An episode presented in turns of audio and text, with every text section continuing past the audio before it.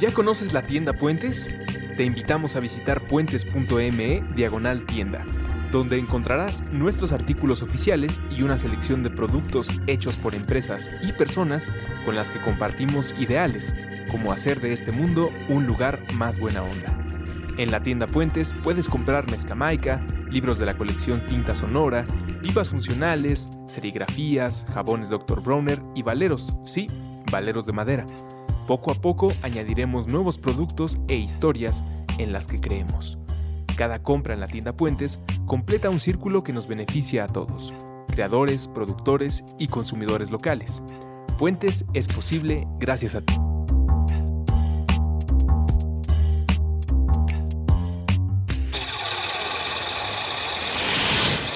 Mandarax. Explicaciones científicas para tu vida diaria. Con Leonora Milán y Alejandra Ortiz Medrano. Puentes.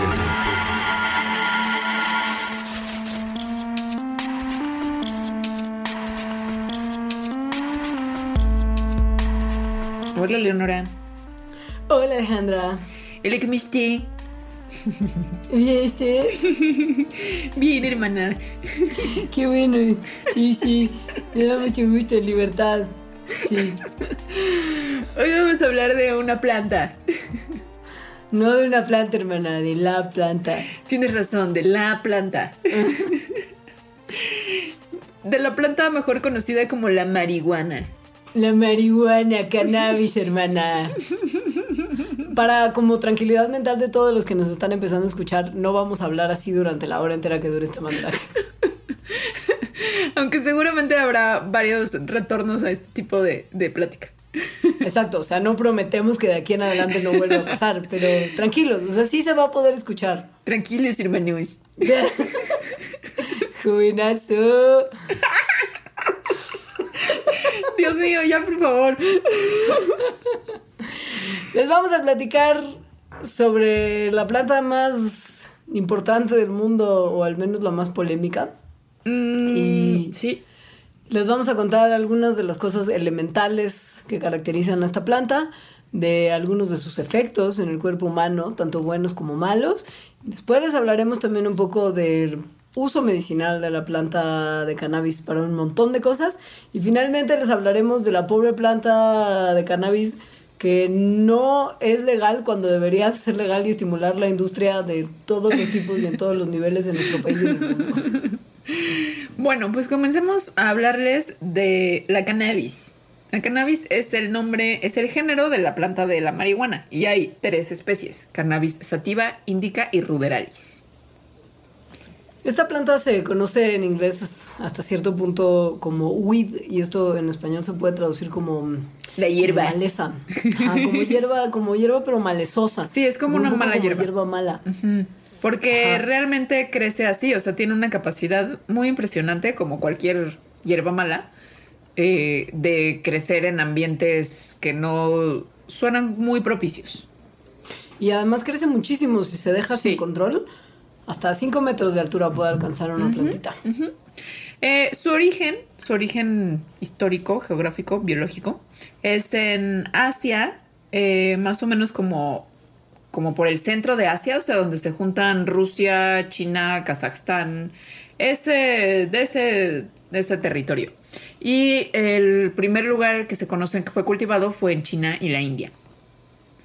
Hace mucho, mucho tiempo en realidad.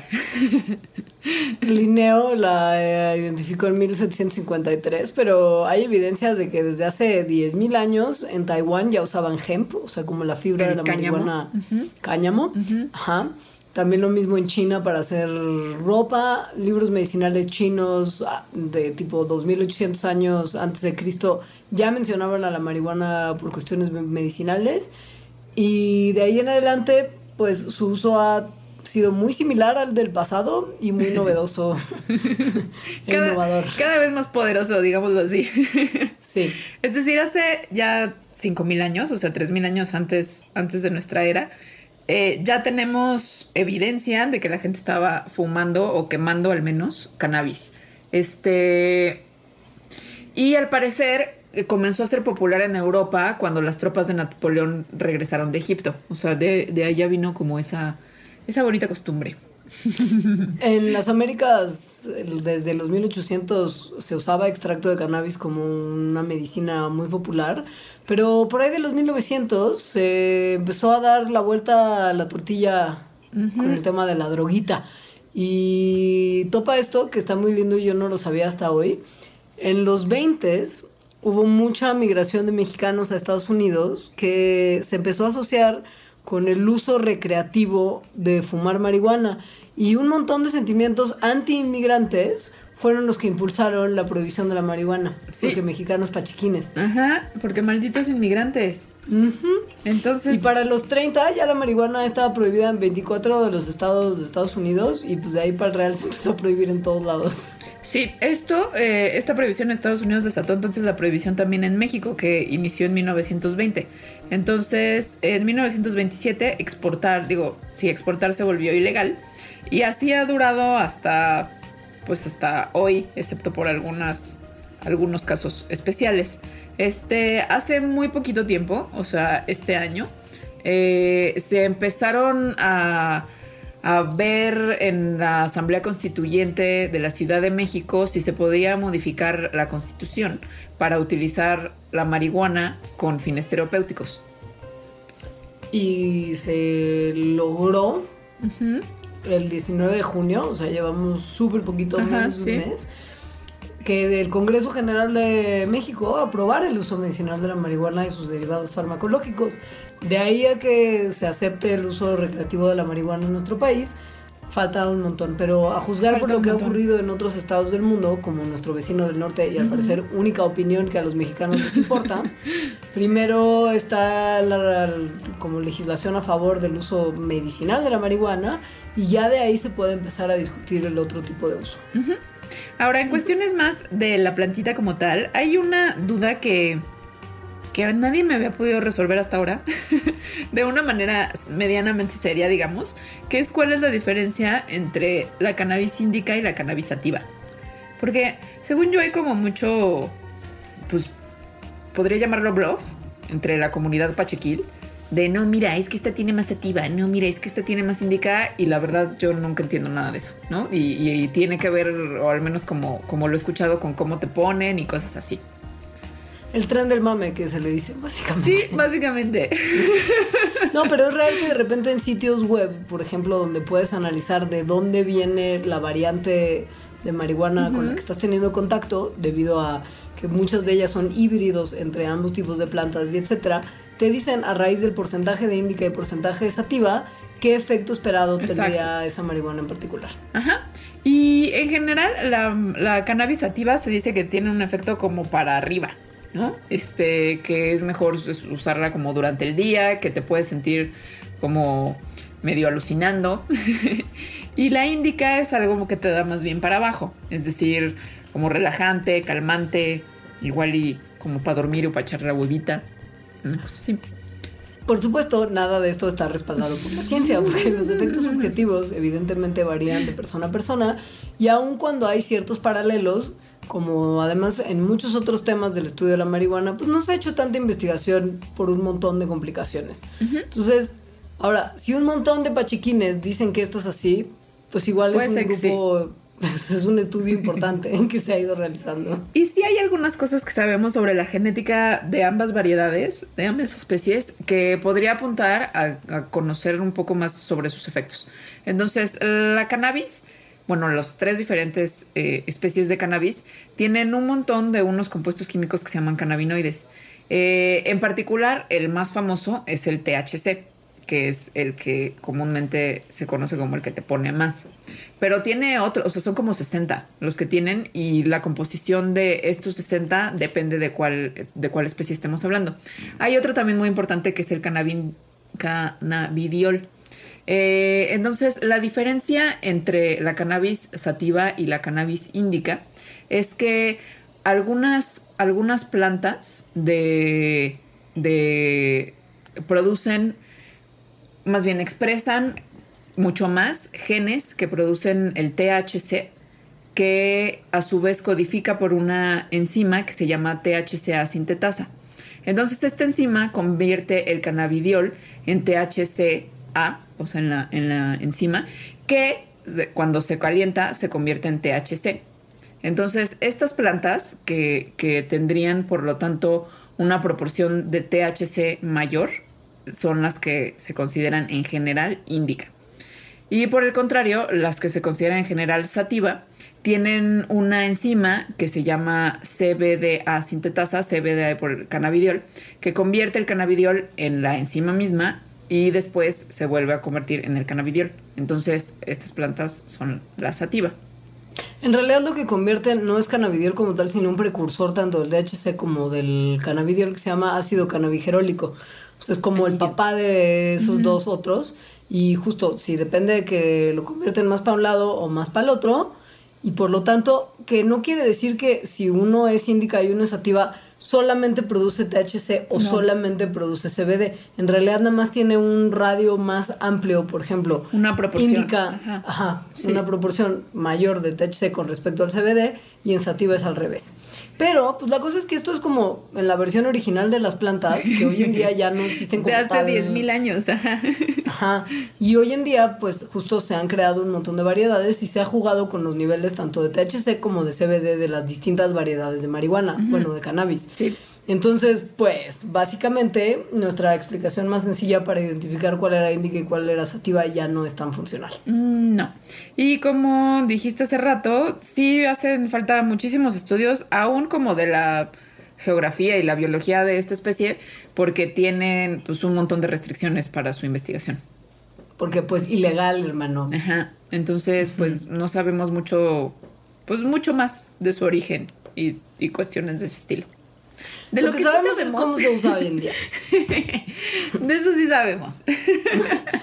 Básicamente lo que se hace es tomar las hojas, si acaso los tallos, pero Ajá. también las como inflorescencias de la planta de la marihuana Ajá. y pues prepararlas de una a varias formas distintas que pueden Muy diversas. como- o sea, se te pueden comer, se pueden fumar, se pueden poner en tinturas, En se pueden té. vaporizar, Ajá. básicamente lo que Sí. sea. Ajá. Pero, pues, como usted probablemente sabrá, porque sus abuelitas han condenado esta actividad desde hace mucho tiempo, lo que hacen la mayor cantidad de los pachiquines es fumarla como tal. Exactamente. Y es de las drogas, o bueno, de las sustancias psicoactivas que más uso tienen. En Estados Unidos, por ejemplo, una en ocho personas admite ser un fumador de marihuana regular y el 43% admitió haberlo probado alguna vez.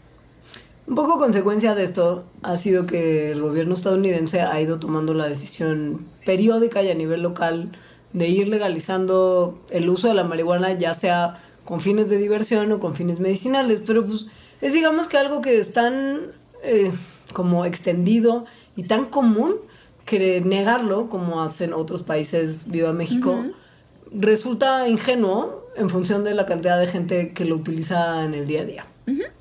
Y algo que se ve mermado por esto, o sea, como por porque no se pueda usar, o sea, porque esté prohibida la marihuana en todas sus formas y en todas sus presentaciones y en todas sus especies, es que tenemos esta planta que se llama cáñamo, que es la marihuana misma, pero para uso industrial, que es, puede ser súper útil para muchísimas cosas, porque las fibras del cáñamo son muy resistentes.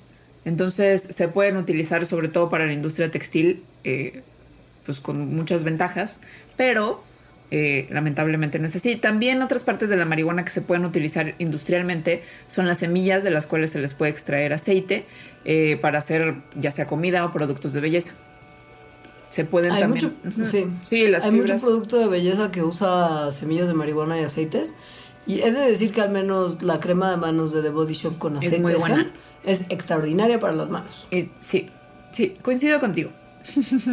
Pero pues en México la dejaron de vender porque, ¿sabes? Viene de una planta que es ilegal. ¿Ya no la venden?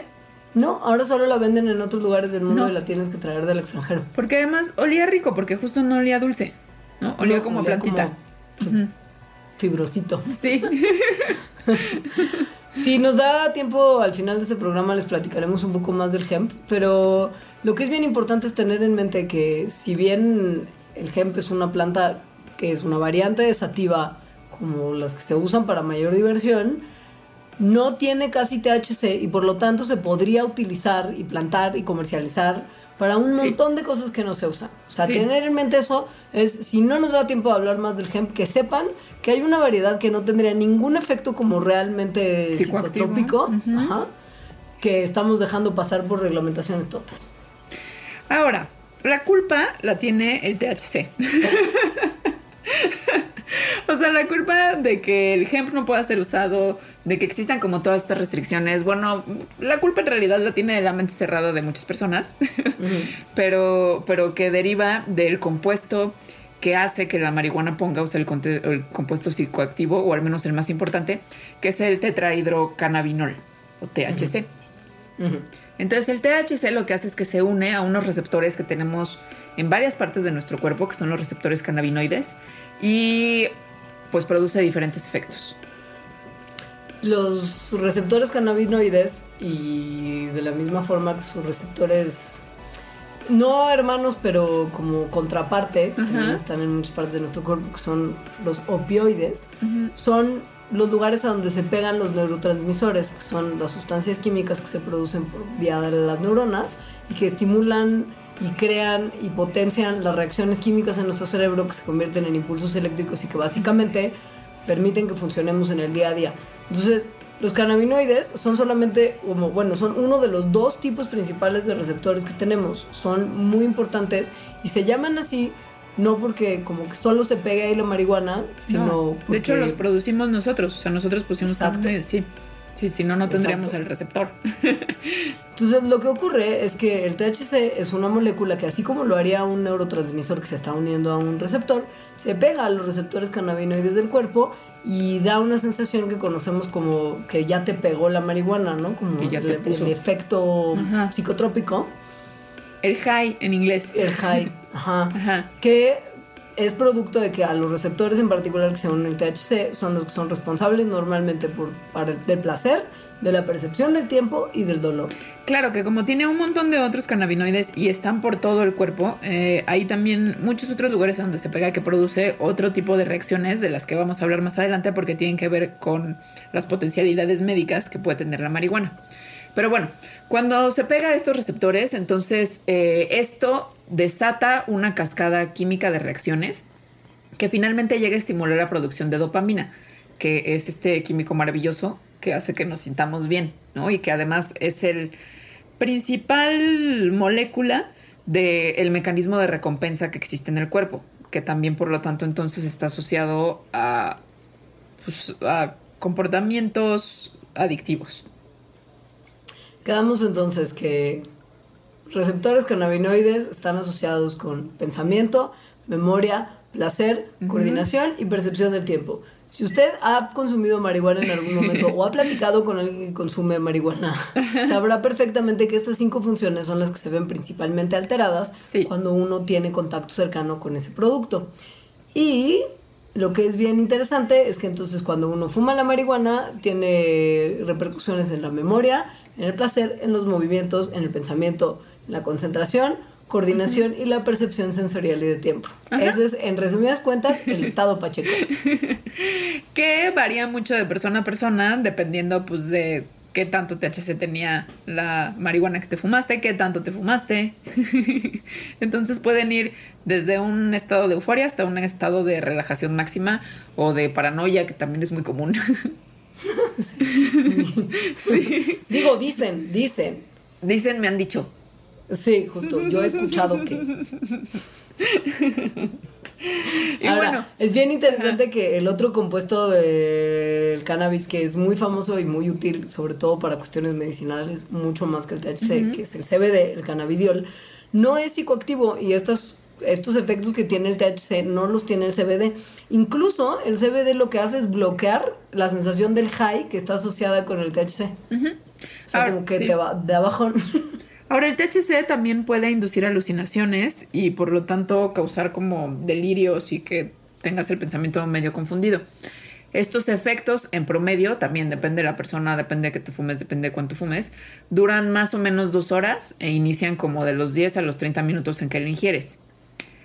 también depende cómo lo ingieres, como hablaremos más tarde, porque comida, también me han dicho, he escuchado, puede ser peor. Dicen que los efectos de comida dura como, en vez de dos horas, más o menos entre seis y ocho horas puede durar incluso. Y que la cosa es que tarda un poco más en entrar el efecto, porque el proceso digestivo es un poquito más lento. Y lo que es bien interesante es que aun cuando ya no estés como pacheco como tal, las torpezas psicomotrices que genera el consumo de la marihuana pueden prolongarse horas después. O sea, como que aunque ya no estés puesto, sigues estando torpe y probablemente no debas de hacer cosas como operar maquinaria pesada. Sí, sería un poco tonto de tu parte. Ahora, hay un montón de gente que lo hace. Hay un montón de gente que hace muchas cosas. Y es que ese es el problema en realidad del consumo de la marihuana, que sí hay algunos riesgos asociados a su consumo que de repente uno, porque como la planta es amor y es pura paz y así, estamos como súper negados a entender que también tiene unas cosas que no son necesariamente positivas y benéficas. No. Y entonces uno cree que puede seguir haciendo todo lo que haría normalmente sin ningún tipo de consecuencia, como operar justo maquinaria pesada y demás. O estar en pleno crecimiento, o sea, tener 14 años y hacerlo, ¿no? Porque también depende mucho de la edad que uno tenga cuando fuma marihuana eh, y los riesgos o efectos secundarios asociados a este consumo. Y podemos hablar de esto cuando volvamos. Vamos a ir a un corte y justo les vamos a hablar de ya cuando uno consume la cannabis como tal, qué pasa en su cuerpo. de la marihuana. Sí, sí, hermano, sus efectos. Ahora venimos.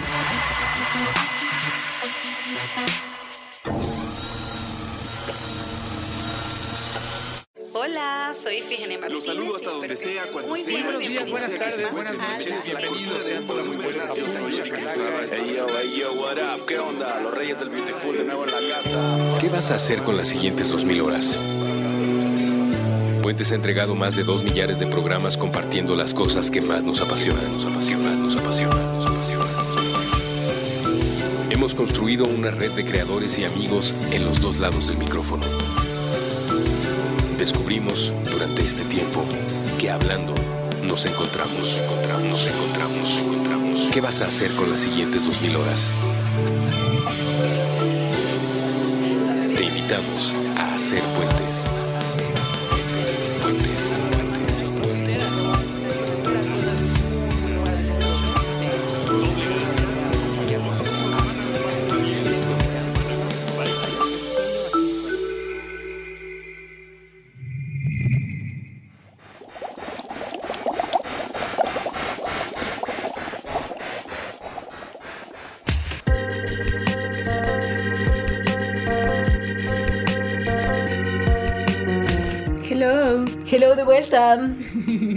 Ya, ya me, me abstuve de hablar Shirmene. Sí, yo también traté de controlarme. Digo, al final ya no lo logré, pero No, al final yo ¿Sabes? tampoco. es uno de los riesgos de hablar de la marihuana. Sí, no se puede evitar. Como les decíamos hace rato, hay otros riesgos del consumo de marihuana que tampoco se pueden evitar. Algunos tienen que ver justo con lo que pasa dentro de nuestros cerebros, que dependen, entre muchas otras cosas, de la edad del consumidor, pero también hay unas que básicamente tienen que ver con justo, tú tienes tus capacidades psicomotrices muy afectadas y si, por Y ejemplo, tus estás teniendo... capacidades también relacionadas con la mente. Sí. Ajá. Y si tomas, por ejemplo, marihuana medicinal para tratar alguna condición, parte de la receta que te dan implica que no debes de manejar hasta que ya como que tengas claro que puedes hacerlo y que también tienes que abstenerte de hacer labores mecánicas como duras. Y también está el, también me han contado, famoso efecto del monchis. Es decir, que te da hambre. Es una realidad que esto también tiene como sus cosas buenas y sus cosas malas. Mira, básicamente. Antes de entrar ya como al riesgo del, del, eh, Del consumo y, y los detalles, nada más decirles que de repente, aun cuando se cree que la marihuana no es una droga con la que puedas pasonearte, y mm, esto en términos muy científicos es tener una sobredosis, es una realidad que de repente si uno tiene contacto con mucho más THC del que su cuerpo puede sostener, sí puedes acabar como medio pasoneado y tener que ir al hospital por como consumo exagerado de esta sustancia. O sea, digamos que te la puedes pasar muy mal, ¿no? Sí. O sea, nadie se ha muerto de una sobredosis de marihuana como si se han muerto de sobredosis de muchas otras drogas, pero eso no quiere decir que, que una dosis muy grande haga que, que de verdad sea una pesadilla. Es real. Ajá. Y esto suele pasar mucho cuando uno come marihuana en vez de fumarla, porque justo es muy difícil calcular cuánta marihuana en realidad estás consumiendo, porque pues depende de cuánta se echó en el producto alimenticio que estés comiendo, cuánto de este producto te comiste, porque sabes, aunque la dosis diga cómete solo media galleta, güey, ¿quién se come solo media galleta? Es como súper idiota. Si la Y tienes, te la comes completa. Sí, y además la forma en que se metaboliza en el intestino es diferente que si se fuma y el efecto dura más tiempo. Ajá. Entonces, bueno, que sepan que sí la pueden pasar muy mal y en algunos casos sí tener que requerir asistencia médica para salir de un efecto muy incómodo. Y una vez dicho esto, nada más mencionarles que justo la cantidad de THC que hay en la cannabis que uno puede consumir ha ido aumentando de forma muy importante a lo largo de los años. Digamos que hay lo- una importante selección artificial. Exacto. Y por lo tanto, este efecto de la sobredosis de THC es más común de lo que era antes, porque además ya es muy difícil saber justo cuánta marihuana puede tu cuerpo aguantar, porque ya no sabes en realidad cuánto THC tiene la marihuana que estás consumiendo. Eh, sí, pero de verdad ha aumentado muchísimo. O sea, en porcentajes eh, que ahorita les decimos. O sea, básicamente antes era como de 1 a 5%. Y ahora es de 30. Ajá. O sea, como ya creo que con ese número es más suficiente. El aceite de hashish, que también es un subproducto del cannabis, tiene 20%. Era antes como lo más fuerte que podías consumir en términos de, cannabi- de, ca- de Ajá. cannabis y de productos derivados de este. Pero ahora pues ya la marihuana que te pueden vender en una tienda especializada es mucho más potente. O sea, estamos hablando de gente muy clavada en hacer de esta planta algo súper poderoso. Y bueno, mm, supongo que más bien casi siempre en todas las campañas contra las drogas y contra la marihuana y como lo que dice la gente que está muy en contra del uso de esta planta, mm, sobre todo para, para el uso recreativo, se mencionan como todos estos riesgos y consecuencias que sí puede tener, ¿no? O sea, que, que da una sensación de miedo, de paranoia, alucinaciones, problemas para concentración, estabilidad o coordinación motora para hacer muchas tareas que son importantes, eh, una pérdida de interés en completar también tareas, lo cual si estás haciendo tu tarea puede ser un problema.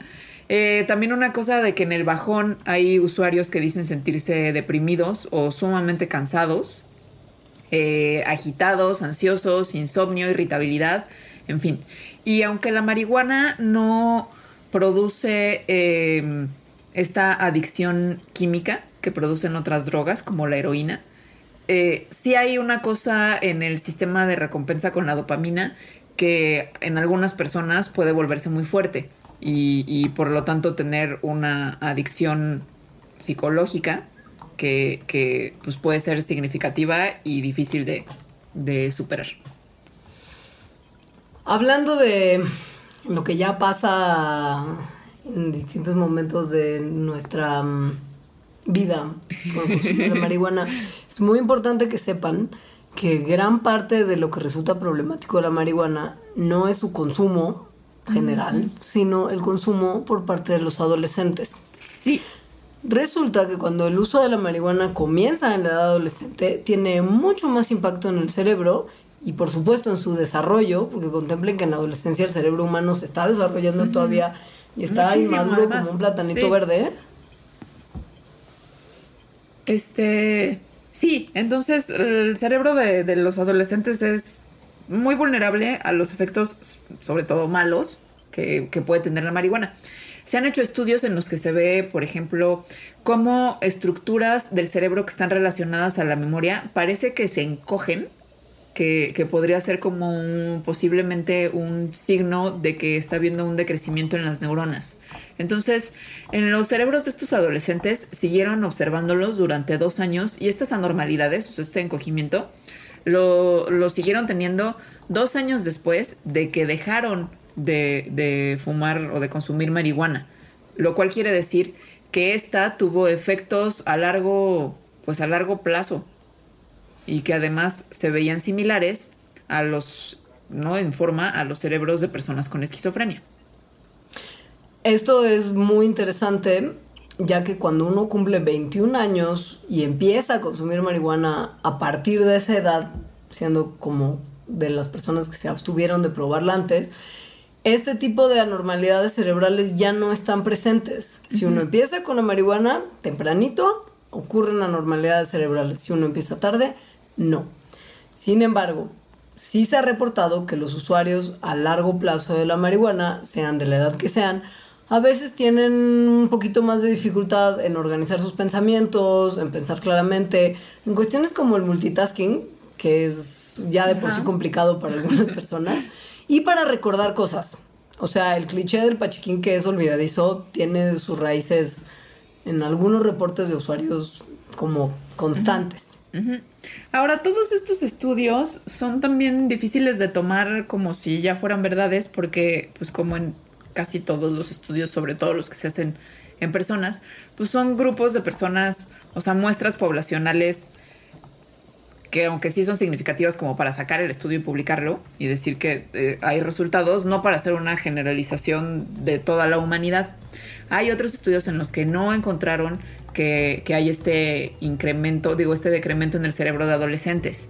Entonces, creen que tiene que ver no nada más con el uso de la marihuana, sino también con factores individuales como por ejemplo la genética.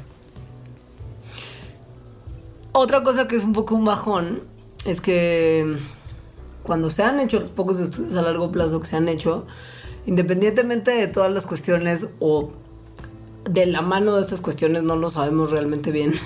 Los adolescentes que fuman la marihuana eventualmente, en cierto momento posterior de su vida, empiezan a registrar un coeficiente intelectual reducido. Sí. Además de las como diferencias estructurales en su cerebro. O sea, en un estudio que se hizo en 2016, se les hicieron unas pruebas a fumadores más tempranos y a fumadores más tardíos. Y hay una constante disminución de capacidades de resolución de pruebas de coeficiente intelectual y de capacidad mental. Y también muchas cosas, como ya dije, tienen que ver con, pues, con factores individuales, lo cual es muy delicado porque hay muchos factores individuales que no sabemos si tenemos o no hasta que ya están, ya se presentaron y se presentaron como en el dark side.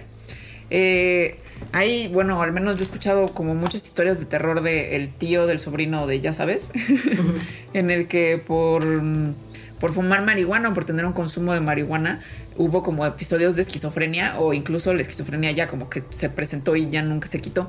Entonces, lo que se ha visto es que eh, hombres adolescentes que tienen que son susceptibles genéticamente a la esquizofrenia, en ellos en particular, la marihuana puede afectar el desarrollo de su cerebro de, de- de forma pues muy negativa. Eh, lo que vieron es que en, en una muestra de estos adolescentes, quienes fumaban marihuana y tenían estos genes asociados a la esquizofrenia, se veía que había un adelgazamiento del, del córtex cerebral, lo cual eh, pues es malo, sobre todo si estamos hablando de si se va a expresar la esquizofrenia o no. Es bien interesante también que como la marihuana y el THC en particular van directo a atacar, pues no atacar, pero a pegostearse en lugar del que depende del sistema de recompensas de nuestro cerebro. Los cerebros de las personas que han fumado marihuana por muchos años pueden responder distinto a ciertas recompensas de lo que respondería la gente que no usa la droga. Esto está muy Y- chistoso. sí, muy- Imagínense que en el estudio, que está padre, porque estos estudios son como mucho más amables que los que normalmente les contorreamos. Aquí Porque implican lo que los investigadores querían hacer era ver si los cerebros de 59 usuarios crónicos de marihuana responderían diferente a fotos de los objetos que usan para fumar marihuana, ya sea su pipa, que su bong, Su bong. que su porro, de lo que responderían viendo fotos de objetos que son considerados como recompensas naturales, ¿no? Como su fruta favorita. como un mango. Ajá. Es que se me hace muy chistoso que hayan comparado como porro y luego foto de una fresa. Pero entonces, bueno, lo que resultó es que eh, es que respondían, o sea, quienes habían, quienes eran fumadores constantes de marihuana, se prendían las áreas de su cerebro de recompensas, pues mucho más con los objetos relacionados con el consumo de esta planta. pero, pero yo creo que eso pasaría casi con cualquier cosa que personalmente una persona está le tiene cariño, por así decirlo. Sí. Sí. Tendría que comparar estos resultados con un grupo piloto de gente que, no sé, sea adicta al chocolate Ajá. y le enseñas un montón de fotos de chocolate en distintas Sí. modalidades y seguro responde mejor que con un mango. O gente, ajá, o gente que le encanta andar en moto, ¿no? No Ajá. sé. Pero bueno, independientemente que este estudio no tiene comparación con otros estudios paralelos, sí puede verse que, o sea, se sugiere de manera importante que el consumo con, como constan- constante y prolongado de marihuana, pues sí hace que le des una importancia mayor a lo que le das a algunas otras cosas. O sea, eso que ni qué. Y sí se te prende más el cerebro cuando piensas en porro que cuando piensas en otras cosas. ni modo. muy o sea, chistoso. Ahora, a lo que hemos dicho hasta, hasta ahorita de la salud y los efectos de la marihuana, tiene que ver sobre todo, como, como hemos estado mencionando, con en qué momento se empieza a utilizar la planta. Entonces, sobre todo es malo si se empieza a utilizar a los 14 o 15 años. Si ya se empieza a utilizar más adulto, o sea, como alrededor de los 20, muchas de estas cosas ya no suceden, no suceden mucho menos. Sin embargo, hay otros riesgos asociados que afectan al cuerpo que sí le pasa a todo mundo. Sobre todo con, con las personas que la fuman. Básicamente lo que viene siendo el desgaste de sus pulmoncitos por estar inhalando vapores de algo que está quemándose, que es muy similar a lo que ocurre cuando uno fuma tabaco. Y las consecuencias son por lo mismo muy parecidas a las que tienen los fumadores de tabaco en menor escala porque no es lo mismo un fumador compulsivo de tabaco que se fondea tres cajetillas al día Sí. que un fumador compulsivo de marihuana que se puede fumar 10 porros, son 10 cigarros, ¿no? O sea, la proporción de humo inhalado siempre va a ser menor cuando se habla de marihuana que cuando se habla de tabaquismo severo. Y también las cosas que estás ingiriendo. Entonces, eh, se ha pensado que la conexión, que hay una conexión entre el fumar marihuana y el incremento del riesgo de cáncer de pulmón. Pero se ha visto que incluso en súper, súper pachecos, o sea, en usuarios muy pesados de marihuana, no parecen tener como este mayor riesgo. Lo que sí es que hay los problemas respiratorios, ¿no? Que se ven en fumadores de tabaco como una tos crónica diaria, Flemita. una mayor producción de flema, que te dé más seguido bronquitis, que puedas tener más infecciones en los pulmones. Eso sí se ve también en los usuarios de marihuana, más que en, los, en las personas que no la consumen. Sí. También eh, la marihuana puede incrementar el ritmo cardíaco eh, pues de un 20 a un 100% después de haberse fumado. Y este efecto, o sea, pues más o menos taquicardia. y este efecto puede durar hasta tres horas, lo cual no suena nada bien para el corazón. No, tampoco suena bien para la cuestión de infartos tanto cerebrales como cardíacos, porque los usuarios de marihuana tienen un 26% de probabilidades mayores de tener un infarto que los que no usan marihuana. Y lo mismo, o sea, ya con el fallo cardíaco serio, es por lo menos 10%, no nada más en las tres horas después de, de- de fumar porro, sino en general. Sí. Ahora, no todo parece ser malo. También hay como un sesgo grande a hacer, a encontrar los efectos negativos de la marihuana, lo cual se refleja en lo que sabemos de sus efectos. Pero recientemente se estudió en ratones eh, un efecto que parece no ser nada adverso de- del consumo de marihuana en una cantidad que no era suficiente como para provocar los efectos psicoactivos, o sea, los, los ratones no estaban pachecos, pero sí estaban consumiendo THC. Entonces, lo que, lo que observaron es que a ratones de diferentes edades, y esto es importante porque tiene que ver con, con lo de los adolescentes humanos, les dieron diferentes pequeñas dosis de THC. Entonces había ratoncitos de 2 meses, de 12 meses y de 18 meses. O sea, ratones muy jóvenes, ratones maduros y ratones viejitos. Entonces durante cuatro meses les estuvieron dando THC y después los sometieron a varias pruebas de habilidades. Por ejemplo, si reconocían a sus amiguitos ratones o si podían resolver laberintos. Entonces cuando vieron cómo les fue a estos ratones en comparación con otros de su misma edad que no habían consumido el THC, a los ratones jóvenes, o sea, los de dos meses, les fue muy mal. Más o menos como adolescentes humanos. Pero a los ratones maduros y ancianos les fue muy bien. Es decir, les fue tan bien como a los ratones jóvenes que no habían consumido THC, o sea, los ratones sobrios y súper agudos de mente. Y esto es un resultado muy sorprendente porque en general a los ratones maduros y viejos no les va tan bien como a los ratones jóvenes en, estas, en este tipo de pruebas. Luego, estos ratones los mataron. Porque ciencia. Porque ciencia y para, pues para ver qué había pasado en el cerebro como tal.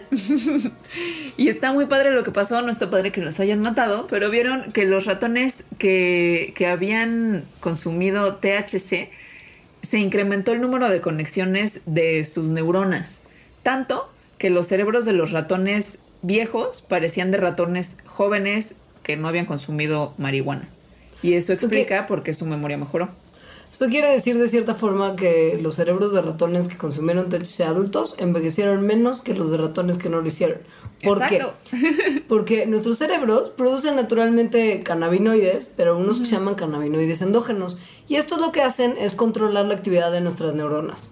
Entonces, el sistema cannabinoide endógeno tiene muchos cambios durante la vida de una persona, como todas las cosas de nuestros cuerpos. En distintos momentos de nuestro desarrollo pasan más o menos cosas en distintos lugares.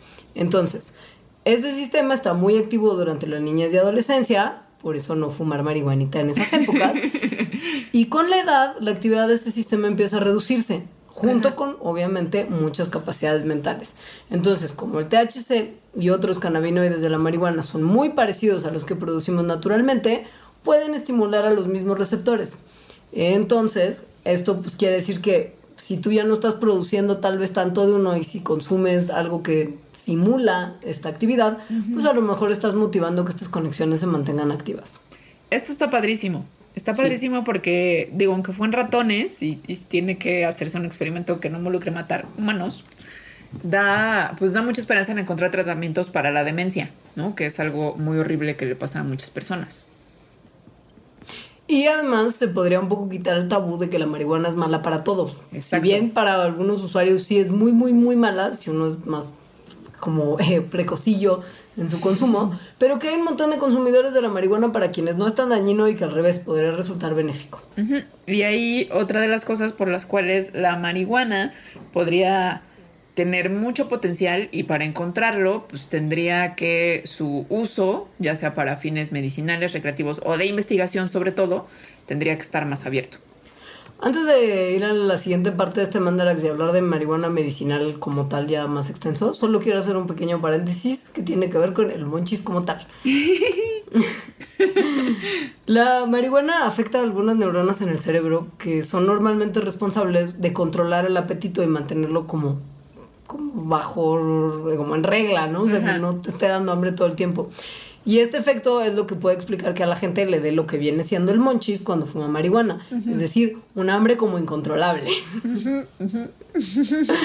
Se hizo un estudio en el que unos investigadores estimularon el apetito de los ratones con los que estaban experimentando, manipulando las mismas vías celulares, que son las que tienen como el efecto de la marihuana en el cerebro.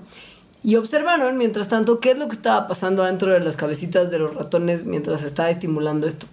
Entonces, lo que esperaban eran que las neuronas que normalmente mantienen bajo el apetito serían apagados por sus estímulos de la parte de, de este sistema que, que justo tiene que ver con el apetito de los ratones. Pero, contrario a lo que estaban esperando, se dieron cuenta que estas neuronas realmente en vez de desactivarse, se activaron porque habían cambiado a la modalidad liberar sustancias químicas que promueven que uno tenga mucha hambre. Entonces, lo que es bien interesante es que, si bien no sabemos todavía si esto funciona igual en las personas que en los ratoncitos, si empezamos a entender mejor cómo estas vías celulares que la marihuana controla de alguna manera y que a su vez tienen efecto en cuánta hambre tenemos y cuánta hambre dejamos de tener, podrían hacerse tratamientos de pérdida de peso, de Pérdida una de mejor salud. Sí, que para algunas personas la pérdida de apetito es un factor mm, súper preocupante, sobre todo personas que están en tratamientos de cáncer, por ejemplo, o personas que tienen VIH. Entonces, usar marihuana y entender, o sea, no solo usar marihuana, porque supongo que para mucha gente queda claro que el monchis es un hecho, pero entender el monchis es, es algo muy prometedor. Claro, y justo entender esa vía para no solamente estimular el apetito, sino también disminuirlo. Pues eso está buenazo. Sí. Justo sobre el tema del VIH y el cáncer y el monchis hablaremos muchas otras cosas más en la tercera parte de este mandala que ocurrirá después de este corte. Yus.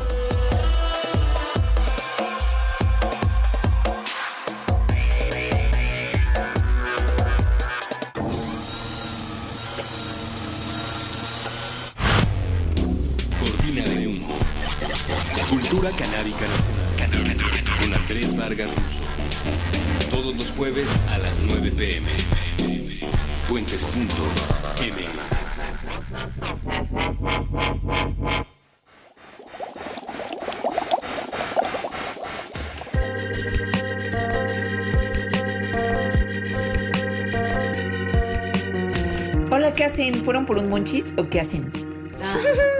Nadie los va a juzgar. no. Nunca. Ah, aún si fumaron o no marihuana. O sea, yo apoyo el monchis en cualquier tipo de situación. Así como habría gente que tal vez no apoya ni el monchis ni el consumo de la marihuana recreativa y sus efectos gastronómicos, hay un montón de gente alrededor del mundo que no apoya el uso de la marihuana como un tratamiento médico, o sea, como para aliviar ya sea síntomas o síndromes que afectan la salud humana. Hay mucha gente que con base en ciencia muy sólida apoya el uso medicinal de la marihuana y está haciendo fuertemente una campaña porque esto se use alrededor del mundo para aliviar un montón de problemas que otros medicamentos o no alivian tan bien o lo hacen de manera un poco más tóxica y un poco más cara. Y que de hecho el uso medicinal de la marihuana es uno de sus usos más, más milenarios. O sea, tenemos evidencia de manuscritos de hace casi 5.000 años en el que se usaba el té de marihuana para el reumatismo, para gota y para la mala memoria. O sea, ya sabían más o menos esto de los ratones. Wow, chucu wow. Ahora, el problema fue que en los 1800, más o menos, como ya terminando el siglo, hubo una importante adicción a la morfina en Estados Uni- Unidos y pues ustedes sabrán, porque probablemente lo hayan visto que sea en la tele, la morfina es una sustancia muy parecida a la heroína, pero que se usa para eliminar el dolor Sí. en cuestiones de dolor muy serio, pero únicamente médica, digamos. O sea, no únicamente pues, pero se usa de manera legal en hospitales y centros de salud para como tratamiento del Y es dolor. súper Entonces la gente se adictiva. empezó a volver... Súper adictiva. Claro, Sí. la gente se empezó a volver adicto a la morfina porque se usaba mucho como tratamiento para el dolor y eso hizo que se diera color la FDA, que se formó en 1906 un poquito después, desde su inicio, que pues la morfina y la marihuana tenían algunas cuestiones más o menos similares, que era que tenían efectos psicoactivos en las personas que las usaban. Y si una que era medicina estaba generando tanta adicción y tanto problema, mejor prohibir la Sí. otra, ¿no? Pues, pues para no errarle. Esto jun- junto con los inmigrantes mexicanos pachequines, pues ya. El clavo en, la- en el ataúd de la marihuana. Entonces, pero, pero sí tiene, sí puede tener muchos usos que se están viendo. Y tienen que ver también con, con los cannabinoides, obviamente. Entonces, el THC, por ejemplo, eh, se une a un receptor que, como ya dijimos, está en muchos lugares del cuerpo, sobre todo en el cerebro, pero también en el sistema nervioso, en el hígado, en los riñones, en los pulmones. Entonces, eh, cuando se activa el receptor del, del THC, o sea, lo que sí tenemos nosotros en nuestro cuerpecillo, eh, inicia una respuesta que sobre todo está asociada al dolor. Entonces, una de las principales usos de la marihuana pues tiene que ver con la reducción del dolor y de la inflamación. Esto por parte del THC. El CBC, que no es el cannabidiol, que hablaremos de él también en unos momentos posteriores, pero que es otro cannabinoide de los que tiene la marihuana, puede ser usado también para reducir dolor, pero también para reducir inflamación, así como controlar ataques epilépticos y tratar ciertas enfermedades mentales y adicciones.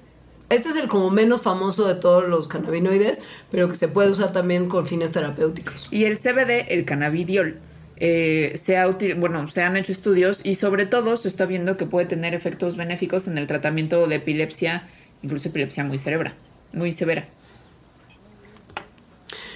En términos ya de marihuana, no un cannabinoide en particular, sino la planta como tal. La planta. Se ha visto que sí, se ha visto que es muy efectiva en reducir un dolor que describimos en el mandalax dedicado al dolor, que es el dolor neuropático, que es dolor que se genera por tener los nervios dañados, que debe ser probablemente de las peores cosas Me- porque no sí, se quita duele porque se te, la- se te dañó. Sí, sí.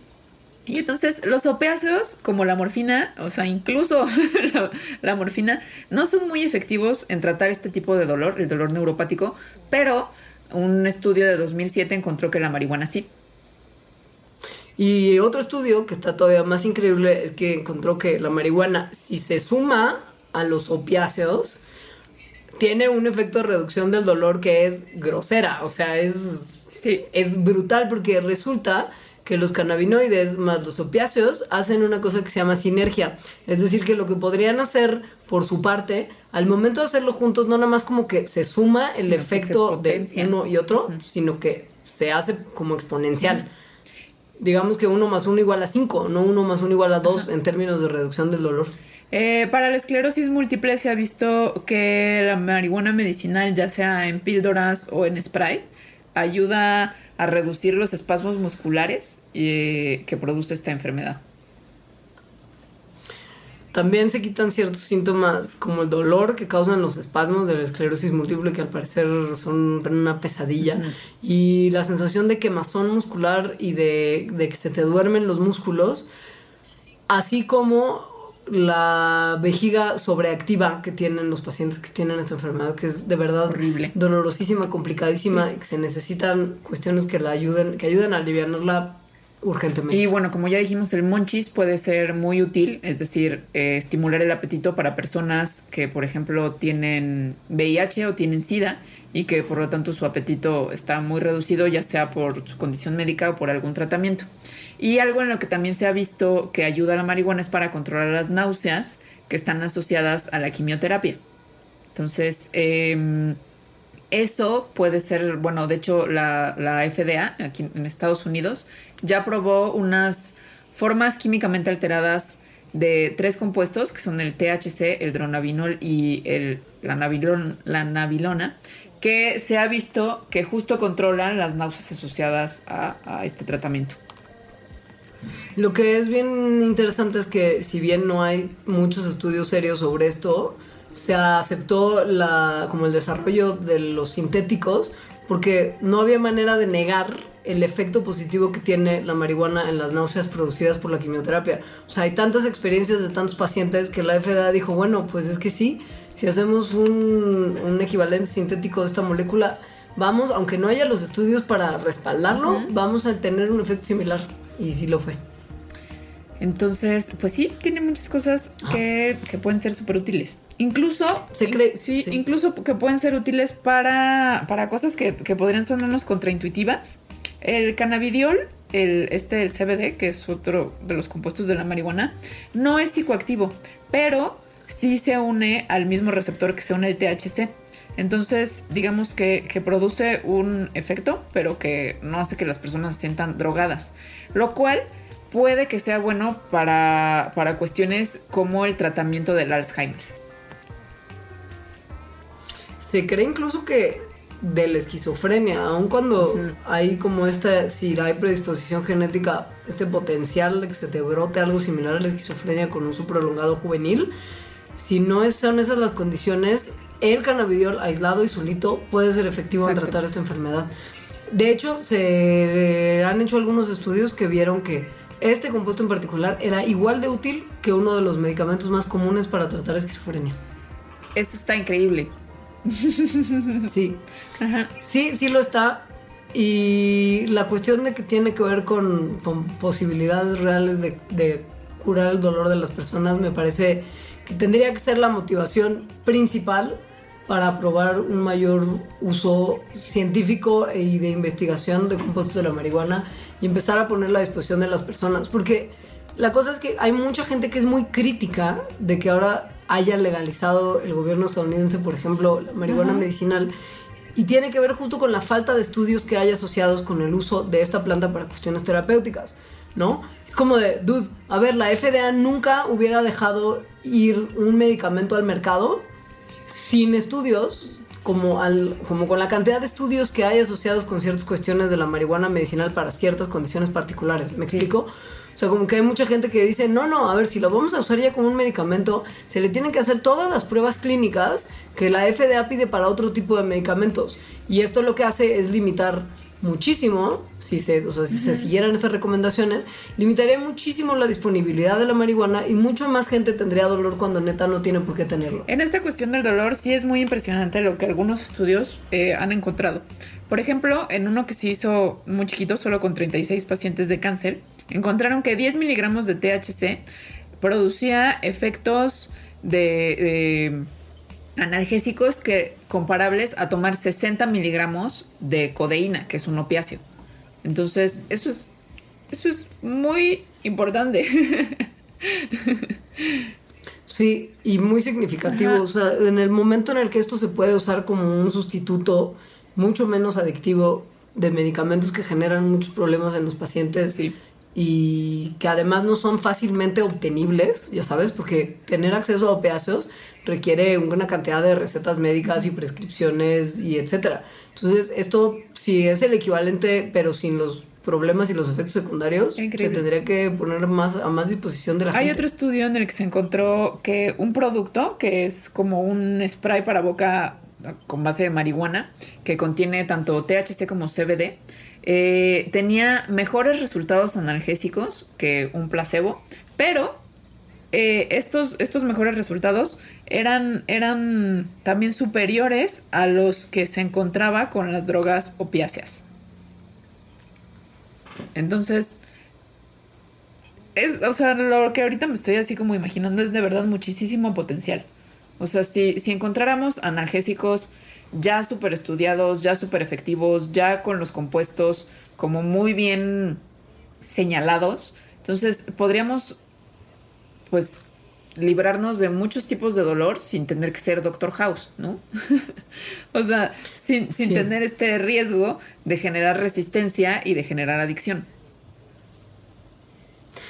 En el tema, sin embargo, de la cuestión, por ejemplo, ya dejando lo del dolor de lado y lo de la epilepsia, es suficiente, creo, el testimonio de la niña responsable Sí. de, hasta cierto Aquí punto de la aprobación de la marihuana medicinal en nuestro país, que es la pequeña niña Grace, tenía una forma de epilepsia tan brutal que no podía estar más de 20 minutos, ¿no? como sin, sin un una ataque, cosa así, sí. sin una convulsión. Sí. La niña vivía amarrada a una silla para evitar que con sus convulsiones se cayera y se lastimara, porque eran tan frecuentes y tan violentas que perdía control de sí. Sí. Y al momento en que se le empezó a tratar con aceite de, de cannabidiol, su condición de vida mejoró una infinidad. Y, Sí. ajá, Sí. y como este caso, hay un montón de casos alrededor del mundo de gente que ha visto sus condiciones de convulsiones y epilepsia mejorarse como nada los había hecho mejorar hasta este momento. Sí, también con la epilepsia es una cosa muy impresionante lo que, lo que podría pasar, ¿no? Y mejorar la vida, Sí. la calidad de vida de muchas personas. Esto es, la verdad, la motivación primordial para pedirle conciencia a las personas de las que depende que esto ocurra, que se abran las puertas para mayor investigación de los usos terapéuticos de la marihuana y que se abran las puertas para que haya mayor disponibilidad de esta planta y sus subproductos para la gente que lo requiera por sus condiciones médicas. Es decir, es un medicamento que resulta barato, que resulta poco tóxico, que resulta muy funcional para ciertos casos y que además ofrece soluciones para ciertos problemas que no tenían otra solución. Y si ya se abrió la puerta para esto, se debería de abrir la puerta también para el resto de los usos de la marihuana que no son recreativos y que podrían significar una mejora económica y social importantísima en un país como el nuestro. Como es el caso del cáñamo, que es esta Ajá. variedad de la cannabis sativa que tiene un porcentaje muy, muy chiquito de THC, o sea, no nada suficiente como para que alguien se drogara, pero que tiene mucho potencial por las fibras. Entonces se puede usar para la industria textil, para producir papel, eh, para sus semillas, como ya mencionamos, en fin. Entonces, em, pues sí, se ha cerrado eso gracias Sí. a que la marihuana está prohibida en todas sus formas. Claro, lo que es irónico es que el ejemplo que no pone tiene una cantidad muy alta de CBD. Y el CBD, como ya lo vimos, es en gran parte responsable de muchos de los beneficios terapéuticos que tiene la marihuana. Entonces topa, o sea, si puedes tener un producto del que sacas una sustancia que se puede para aplicar medicina. para curar Sí. desde epilepsia, dolor, náusea, artritis, esclerosis múltiple, etcétera, o por lo menos para mejorar sus síntomas. Y además tienes un montón de fibras equivalentes como a lo que se obtendría de una fibra que tenga ese mismo contenido de celulosa, ¿no? Como algodón o yute o, o como fibras que se usan para textiles y como para bordado, se pueden usar para creación de ropa, tanto para creación de tejidos como de uso más rudo que tienen semillas que tienen un altísimo contenido nutricional y que pueden considerarse como suplementos de dietas bajas en los componentes que tienen esas semillas, ¿no? Y que puedes, encima de todo, utilizar las fibras de hemp también para cosas como limpiar derrames petroleros, para materiales de construcción, para partes de coches, para materiales balísticos. O sea, se usa para lo que sea, porque las, las fibras que salen del cáñamo son más fuertes, más cálidas y tienen una mayor capacidad de enfriamiento también, o sea, tienen como mayor insulación que muchas otras fibras y absorben muy bien el agua que se evapora además de ellas muy rápidamente. Es como una fibra mágica casi. Y esto también podría abrir la discusión al uso recreativo de la marihuana. En una cosa de que personas adultas, en donde ya vimos que no causa efectos secundarios, ¿no? No hay unos riesgos asociados mayores que los que podría tener el alcohol. Eh, pues, ¿qué onda con eso? O sea, ¿dónde está como coartada la libertad de una persona de elegir si quiere usar la marihuana recreativamente o no? Y de hecho, en México, bueno, más bien, en el mundo se han hecho como estos índices de qué tipos de sustancias psicoactivas son peores que otras, tomando en cuenta los riesgos personales a la salud, ¿no? O sea, como los daños que puedes hacerte a tu cuerpo, los daños relacionados que le puedes hacer a otros cuando estás bajo este efecto. Y de todas las sustancias, o sea, heroína, cocaína, marihuana, alcohol, todas las que te imagines, el más peligroso resulta ser siempre el alcohol, ¿no? Eh, que además es el legal en todo el mundo. La marihuana tiene el puesto número 8, o sea, después de, eso, ¿no? Del alcohol, de la cocaína, de la heroína, de las tachas, en fin. Y, el, y en general el riesgo que se asocia a la marihuana está, o bueno, los daños sociales que se asocian a la marihuana en estos índices están relacionados con los costos del Estado por cuestiones relacionadas con la marihuana, es decir, por la vigilancia que existe, por los detenimientos que se hacen, por la cantidad de recursos económicos que se le tiene que destinar a las personas que están detenidas por posesión o por venta de marihuana, que en México el, creo que la mayoría de las personas que están en la cárcel están por, por alguna cuestión relacionada con drogas y de esa mayoría la mitad están relacionadas con marihuana. Entonces, si esto cambiara, de verdad sería como un cambio radical en nuestro sistema social, económico, político, medicinal, etcétera. Yo creo que ese pensamiento es con el que tenemos que terminar este Mandarax de la Plata. La planta, hermana. Gracias por escucharnos, sean más tolerantes, infórmense de las cosas que consumen, no condenen a los que consumen cosas que a ustedes no les parecen correctas sin averiguar qué onda con Sí. y manden los comentarios. Muchas gracias. Gracias. Yo soy arroba leos. Yo soy arroba bajo emo. Y Les tenemos una notición, pero se los vamos a dar hasta la semana que entra. ¡Adiós!